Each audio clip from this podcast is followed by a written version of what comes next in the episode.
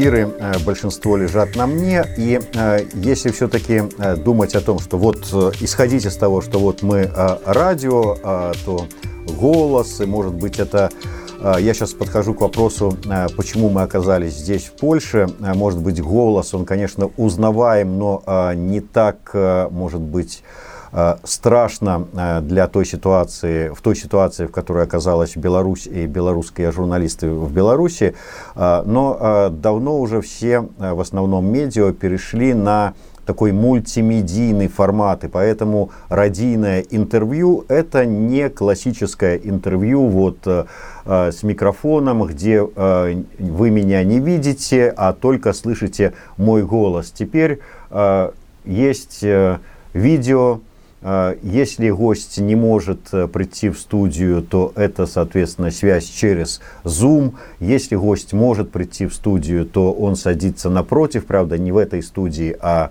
а в другой большей. А, включается видеотрансляция рестрим и э, все, что происходит в студии, о чем э, мы говорим, вы не только видите, не только слышите, но и види, видите через YouTube, через трансляцию в Facebook, Одноклассники, ВКонтакте, в Телеграме, в Инстаграме, везде.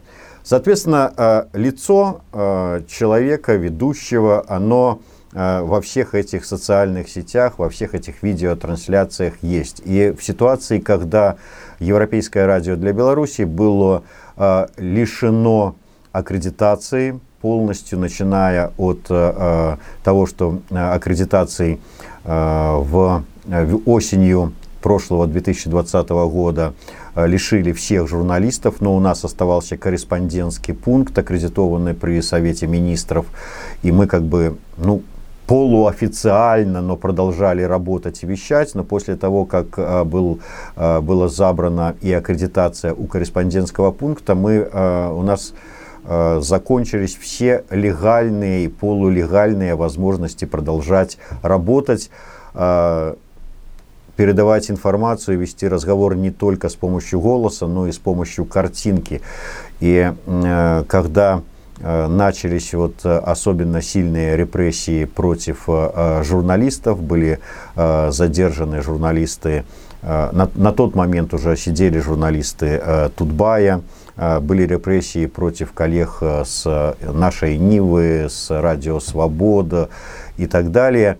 Было принято решение, что не надо рисковать. Конечно, такой момент, когда вот ты ведешь э, эфир, э, идет прямая видеотрансляция, и в этот момент в студию врывается ам ОМОН, это, конечно, э, хайпанули бы.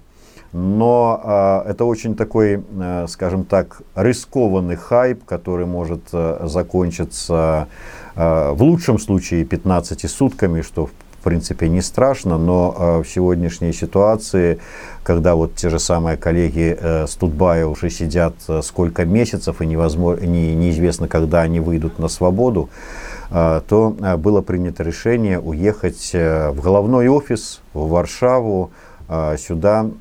Второй раз нас уже сюда так сказать, принудительно перемещают. Уже мы были вынуждены один раз увести корреспондентский пункт из Минска в Варшаву в 2008 году. И работали из Варшавы исключительно до 2010 года, пока нам э, в момент очередного потепления отношений с Западом не дали, не аккредитовали корпункты, не дали аккредитации. Ну и вот э, вернулись опять э, и э, что могу сказать? По крайней мере, э, мы находимся сейчас э, в гораздо более выгодной ситуации, чем э, большинство наших белорусских коллег, которые э, вынуждены были просто сорваться под угрозой задержания, репрессий и уехать в никуда. То есть неизвестно, а, куда ехать, неизвестно, как там а, э, работать, э, как исполнять свои журналистские обязанности. Мы, по крайней мере, знали, куда ехать, нас тут ждали, а, и наше руководство ждало, и наши студии ждали, и поэтому границу мы, э, лично я, пересек абсолютно легально, спокойно, автобусом, Вот, семья была на отдыхе в Украине, и после того, как ну, уже стало понятно, что тут мне задержаться придется, они просто э, с Украины поехали ко мне, они вернулись. А почему люди вышли на улицы протестовать против э, Александра Лукашенко? Ведь они не могли не понимать, что последует репрессии, будет э, жестокий ответ. Вот э, ситуация как раз-таки в том, что э, они не понимали.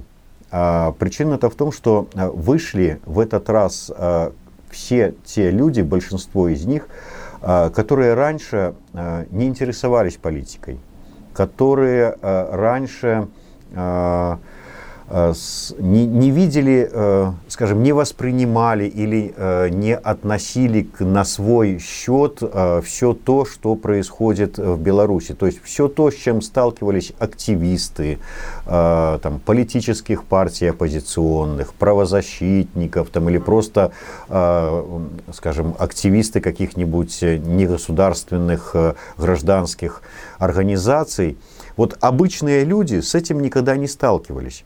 А, они жили по принципу, вот э, там были, были два, две э, как бы, возможности. Вот если говорить, например, об айтишниках. А, они жили, э, им были созданы такие условия, что вот мы живем, у нас есть свой мир, а где-то там вот власти, оппозиции, есть свой мир. А, и они не пересекаются, фактически не пересекаются. Вы тут нам особо не мешаете жить, мы живем своей жизнью, а, мы к вам не лезем, не лезем в эту политику. То же самое и большинство людей, которые э, никогда вот э, мы всегда удивлялись, что вот э, почему народ не, поднялся, вот скажем, как в Украине э, в 2013 году, когда избили студентов на площади, и миллионы украинцев поднялись, как же ж вот наших же детей побили. Побили в 2010 году тоже детей, но миллионы белорусов не поднялись, потому что миллионы белорусов как бы думали, во-первых, так а чего они лезут? Сами виноваты. Не надо лезть вообще, это сиди, вот тихонько, работа есть, э, все нормально, э, войны нету, как в Украине, нету там всего остального. А, и поэтому эти люди вот, а, не сталкивались с этой ситуацией, не сталкивались с а, разгонами без причин, с запретами без причин, с судами несправедливыми. А, со всем этим не сталкивались, и они верили в то, что когда вот мы сейчас выйдем, вот то, о чем говорил им э, Виктор Бабарыка, когда мы выйдем сотни, миллионы тысяч, то власть не сможет же нас разогнать. Когда мы э, передадим 500 тысяч подписей в Центр избирком или миллион подписей, то власти не смогут же сфальсифицировать. И люди в это верили, потому что они не сталкивались никогда с фальсификациями, с обманами, с разгонами. Они не ходили в наблюдатели и не видели, как работают эти комиссии. И они верили, что да, действительно, ну мы ж выйдем, мы же народ. Понимаю, Дмитрий, эм, скажите, а какое ваше политическое пристрастие, если не секрет, за кого вы голосовали на выборах? А, на этих выборах, как в принципе на большинстве а, всех остальных, я не голосовал по одной банальной причине. С утра до позднего вечера я находился в редакции, в студии, работал, а для того, чтобы проголосовать, нужно было ехать э, в свой участок, к которому ты приписан. А когда у тебя идет вот так вот постоянно а, эфир, гости, то просто не имеешь возможности. Естественно, у меня есть там какие-то свои представления, свои симпатии, которые я стараюсь не выносить, э, скажем там, в эфиры, поэтому приглашаю гостей абсолютно разных.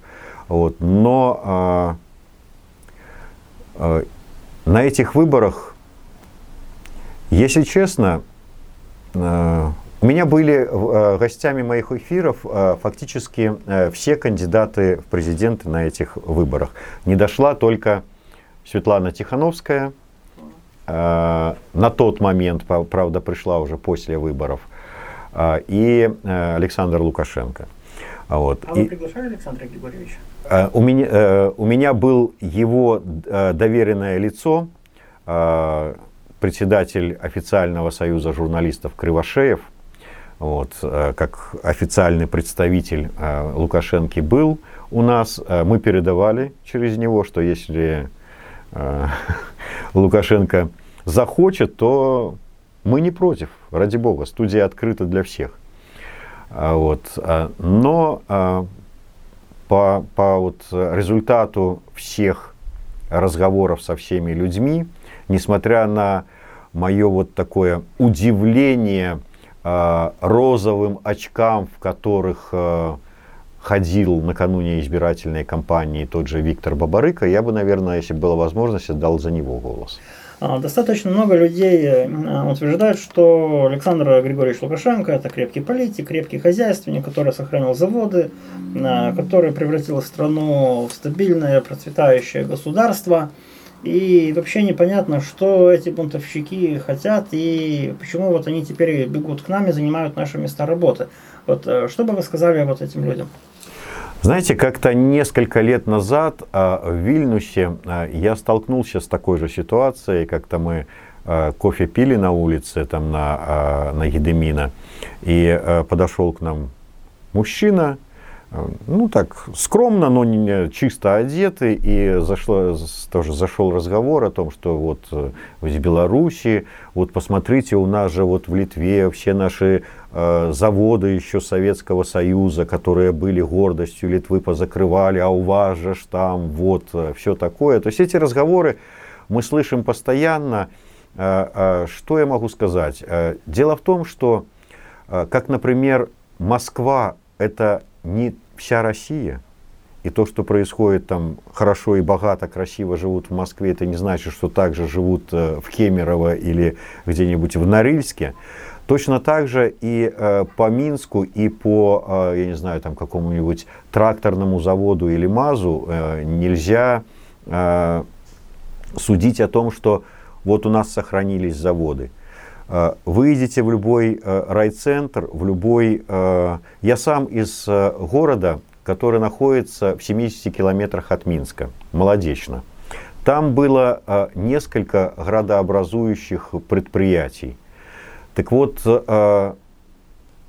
фактически ни одного из этих градообразующих предприятий уже не осталось, они не работают. Это значит, что то, что Александр Лукашенко сохранил все заводы и прочее, прочее, ну, в принципе, это такой миф, который культивируется для жителей соседних стран? Абсолютно. Э, то есть можно, конечно, привести, привести э, на тот же самый масс и показать, э, вот как мы сохранили этот завод. А пускай свозят на завод «Горизонт», где когда-то делали на весь Советский Союз известные телевизоры. Где они? Завода не осталось. Там э, вот э, покупают э, китайские или там э, корейские мониторы, э, срывают все налепки, клеят налепку горизонт и показывают, вот как они что-то там делают. То есть завода, завода не осталось. И э, такая же ситуация фактически, если выехать за пределы Минска, везде – достаточно посмотреть, приехать в любую, фактически, за исключением нескольких, там, может быть, там, десятков по всей Беларуси, в любую деревню, в любой вот так, э, колхоз и спросить, сколько людей, э, сколько люди зарабатывают. Вот когда вы узнаете о том, что э, человек, который работает целый месяц, а в деревне летом работают без выходных, и он в результате получает 70 долларов – зарплаты. Карьера каждого политика – это своеобразный коридор, которым он проходит от начала до конца. Э, по вашему мнению, когда Александр Григорьевич Лукашенко пройдет своим коридором э, как карьера политика и когда эта карьера, собственно говоря, закончится? А, ну, вы знаете, если говорить о э, окончании карьеры, вот что все он ушел с поста, то, к сожалению, а, мне вот кажется, что есть два момента. А, либо в качестве дворцового переворота, либо в качестве решения в Кремле его оттуда уберут, либо он будет как Брежнев до конца, вот сколько может, вот сколько организм позволит физически, столько, столько и будет. Если говорить о политической карьере, то она уже закончилась. То есть вот политика Лукашенко нет, особенно Лукашенко, который, и вот я сколько наблюдал за ним, и сколько мы разговаривали, у нас было большое интервью с Лукашенко в 2015 году, он хотел оставить ну, внести себя э, в аналы истории Беларуси, чтобы вот вписать свое имя. Э, да, может быть, где-то там с каким-то кровавым следом, э, легким, но, но вписать. Э, после вот этих вот всех э, событий э, это, это, этого имени там не будет. Ну, в крайнем случае, вот как в Германии э, история Гитлера вписана в историю, имя Гитлера в историю, вот что-то подобное, так, да, войны нету, тут, конечно, ну, так, параллель немного натянутая, но э, то же самое, что э, история будет, э, то есть вот он не, не войдет в историю. И как политик закончился, достаточно посмотреть, э, кому он интересен из э, зарубежных э, каких-то коллег, э, как политик. Если даже э, лидеры стран ОДКБ, как бы так пытаются с ним не встречаться, и единственное, куда он может поехать, это в Москву.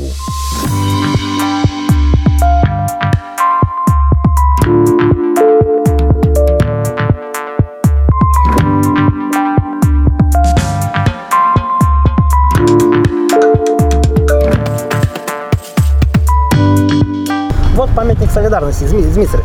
Вы в журналистике уже провели кучу, кучу лет. Э, за все это время скажите, пожалуйста, как э, изменилась э, Беларусь и, собственно говоря, сами белорусы за все это время? Знаете, вот если говорить, там вот говорят, что Беларусь, посмотрите, как она изменилась там с 94 -го года. Ну, это обычное развитие. Вот я бы не стал акцентировать внимание на том, что вот Тогда там были дороги разбитые, а сейчас они, может быть, не везде разбитые, но обычное развитие. Что, э, что если говорить о... Ну, это если экономическом развитии. Да, а, а, а вот именно о людях. Что самое интересное, вы знаете, э, три года назад э, мы запустили такой проект на, на радио, называется «Идея X», где мы с историками, философами, писателями, рекламистами, да со всеми такими обычными людьми, ну, которые э, генерируют какие-то идеи, пытались разобраться э, в белорусской национальной идее. Есть она или нету? Э, если нету, то почему и нужна ли она? Если есть, то где она? Вот какая она, эта национальная идея? И два года, э, хоть по результатам этих два года мы даже выпустили э, книгу Э, так и называется «Белорусская национальная идея», которую сейчас специальная комиссия э, порекомендовала назвать экстремистской, но тогда люди очень скептически относились к тому, что белорусы, ну, как бы, что им нужна национальная идея, что они готовы к ней, что их интересует что-нибудь, кроме вот своей дачи, своего огорода. Нации не понимают того, что они на самом деле белорусы.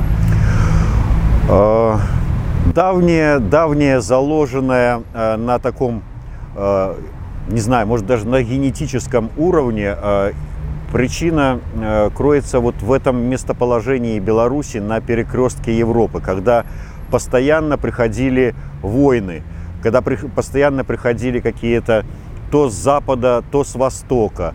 И э, у белорусов такое там, вот ты кто? Скажи, вот белорус, Ах, ты белоруса не русский, на тебе шашкой. А, ты кто белорус? Ах, ты не поляк, не немец, на тебе. И поэтому привыкли такое, да я вот просто вот тутейший, то есть вот я местный. Вот ну, не, неизвестно кто, вот, вот в этом месте живу.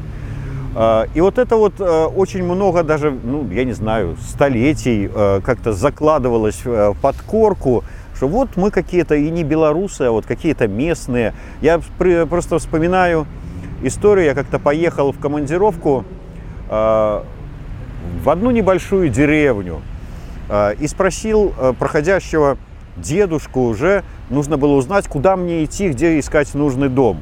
И он мне отвечает на такой прекрасный, бело, прекрасном белорусском языке. Я говорю, дедушка, вы так хорошо говорите по-белорусски.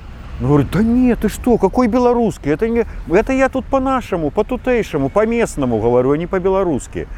А, и что самое интересное, как-то вот неожиданно для всех, как неожиданно для всех политологов произошли вот этот вот взрыв э, э, в гражданском обществе среди белорусов политиза, политизации э, в летом 2020 года, так то же самое произошло вот именно вот с осознанием, с, с а, самоосознанием себя как белорусами.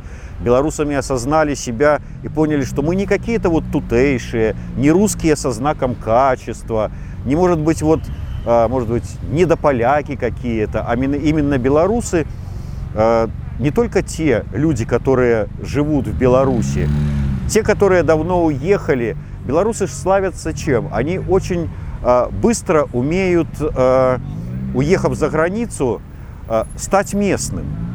То есть если украинцы, там, китайцы, где, такие, где бы они ни были, они остаются китайцами, украинцами, литовцами в Германии, во Франции, в США – то белорусы тут же становятся американцами, немцами, французами, где бы они ни были. А тут даже вот эти уехавшие вдруг вспомнили, мы белорусы.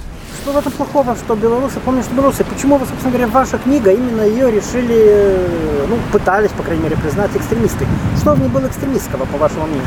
Что а есть экстремистского? А, вот в том-то и дело, что вот именно в этой первой части, когда э, до вот этого всего э, как бы взрыва в сознании белорусов, э, там даже экстремистского такого ничего не было. Ну, скажем, когда Змитер Дашкевич говорит, что наша национальная идея в двух словах «Живе Беларусь», ну да, сейчас «Живе Беларусь» это как красная трапка для быка для э, белорусской власти. А, или там а, известнейшая белорусская телеведущая Зинаида Бондаренко говорит, что одно слово «мова» вот это наша национальная идея. Но так это то, к чему э, стремились, о чем мечтали, но чего не было на тот момент. То есть и ничего экстремистского абсолютно в книге нет. И тут могло сработать просто, я не знаю, там, а, как у нас судят сейчас даже за как это э, формулируют они, за неправильное сочетание цветов. Вот если есть э, белые и красно-белые цвета, а, хотя там не как флаг нарисовано, а просто сочетание цветов, может это вот само так, о, тут же бел-червоно-белая обложка. Экстремизм, наверное, какой-то. И плюс еще слова белорусская, национальная.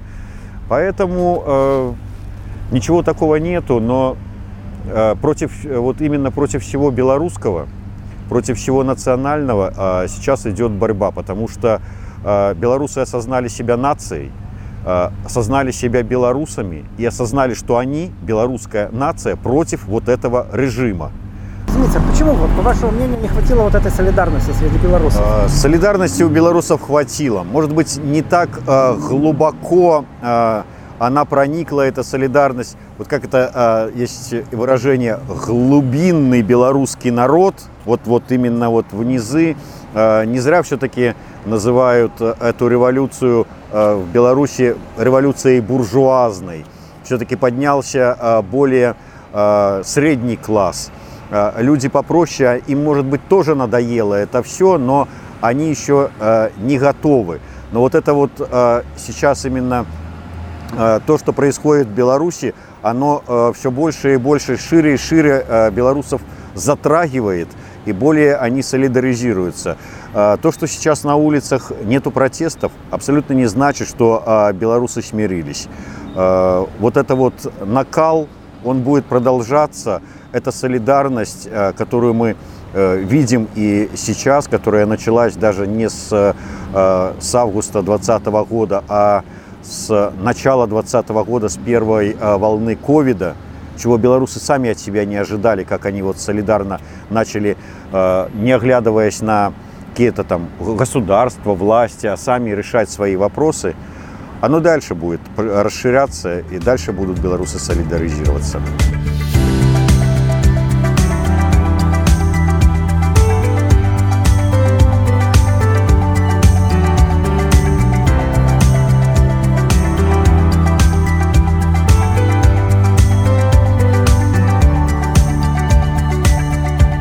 Благодаря тому, что моя жена тоже журналист. Она э, варится во всем этом котле, она прекрасно видит и понимает все, что происходит. И э, они сами, э, можно сказать, первые сказали мне, что давай собирайся, а мы приедем следом.